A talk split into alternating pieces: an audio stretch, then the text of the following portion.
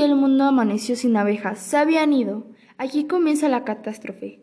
Todos pensaban que no pasaría nada malo, ya que a todos les molestaban las abejas, y lo dieron por largo, pero no sabían lo que les esperaba. Primero desaparecería la polinización, y esto traería como consecuencia no más plantas y no más alimento para animales herbívoros. Después los animales carnívoros no tendrían alimento, y a los seres humanos les quedaría poco tiempo de vida, hasta que se acabara el último animal para comer. Y de la nada todo lo que conocemos, todo en este mundo, desaparecería y no podríamos evitarlo, ya que estos son animales muy importantes para todos nosotros y nuestro ecosistema.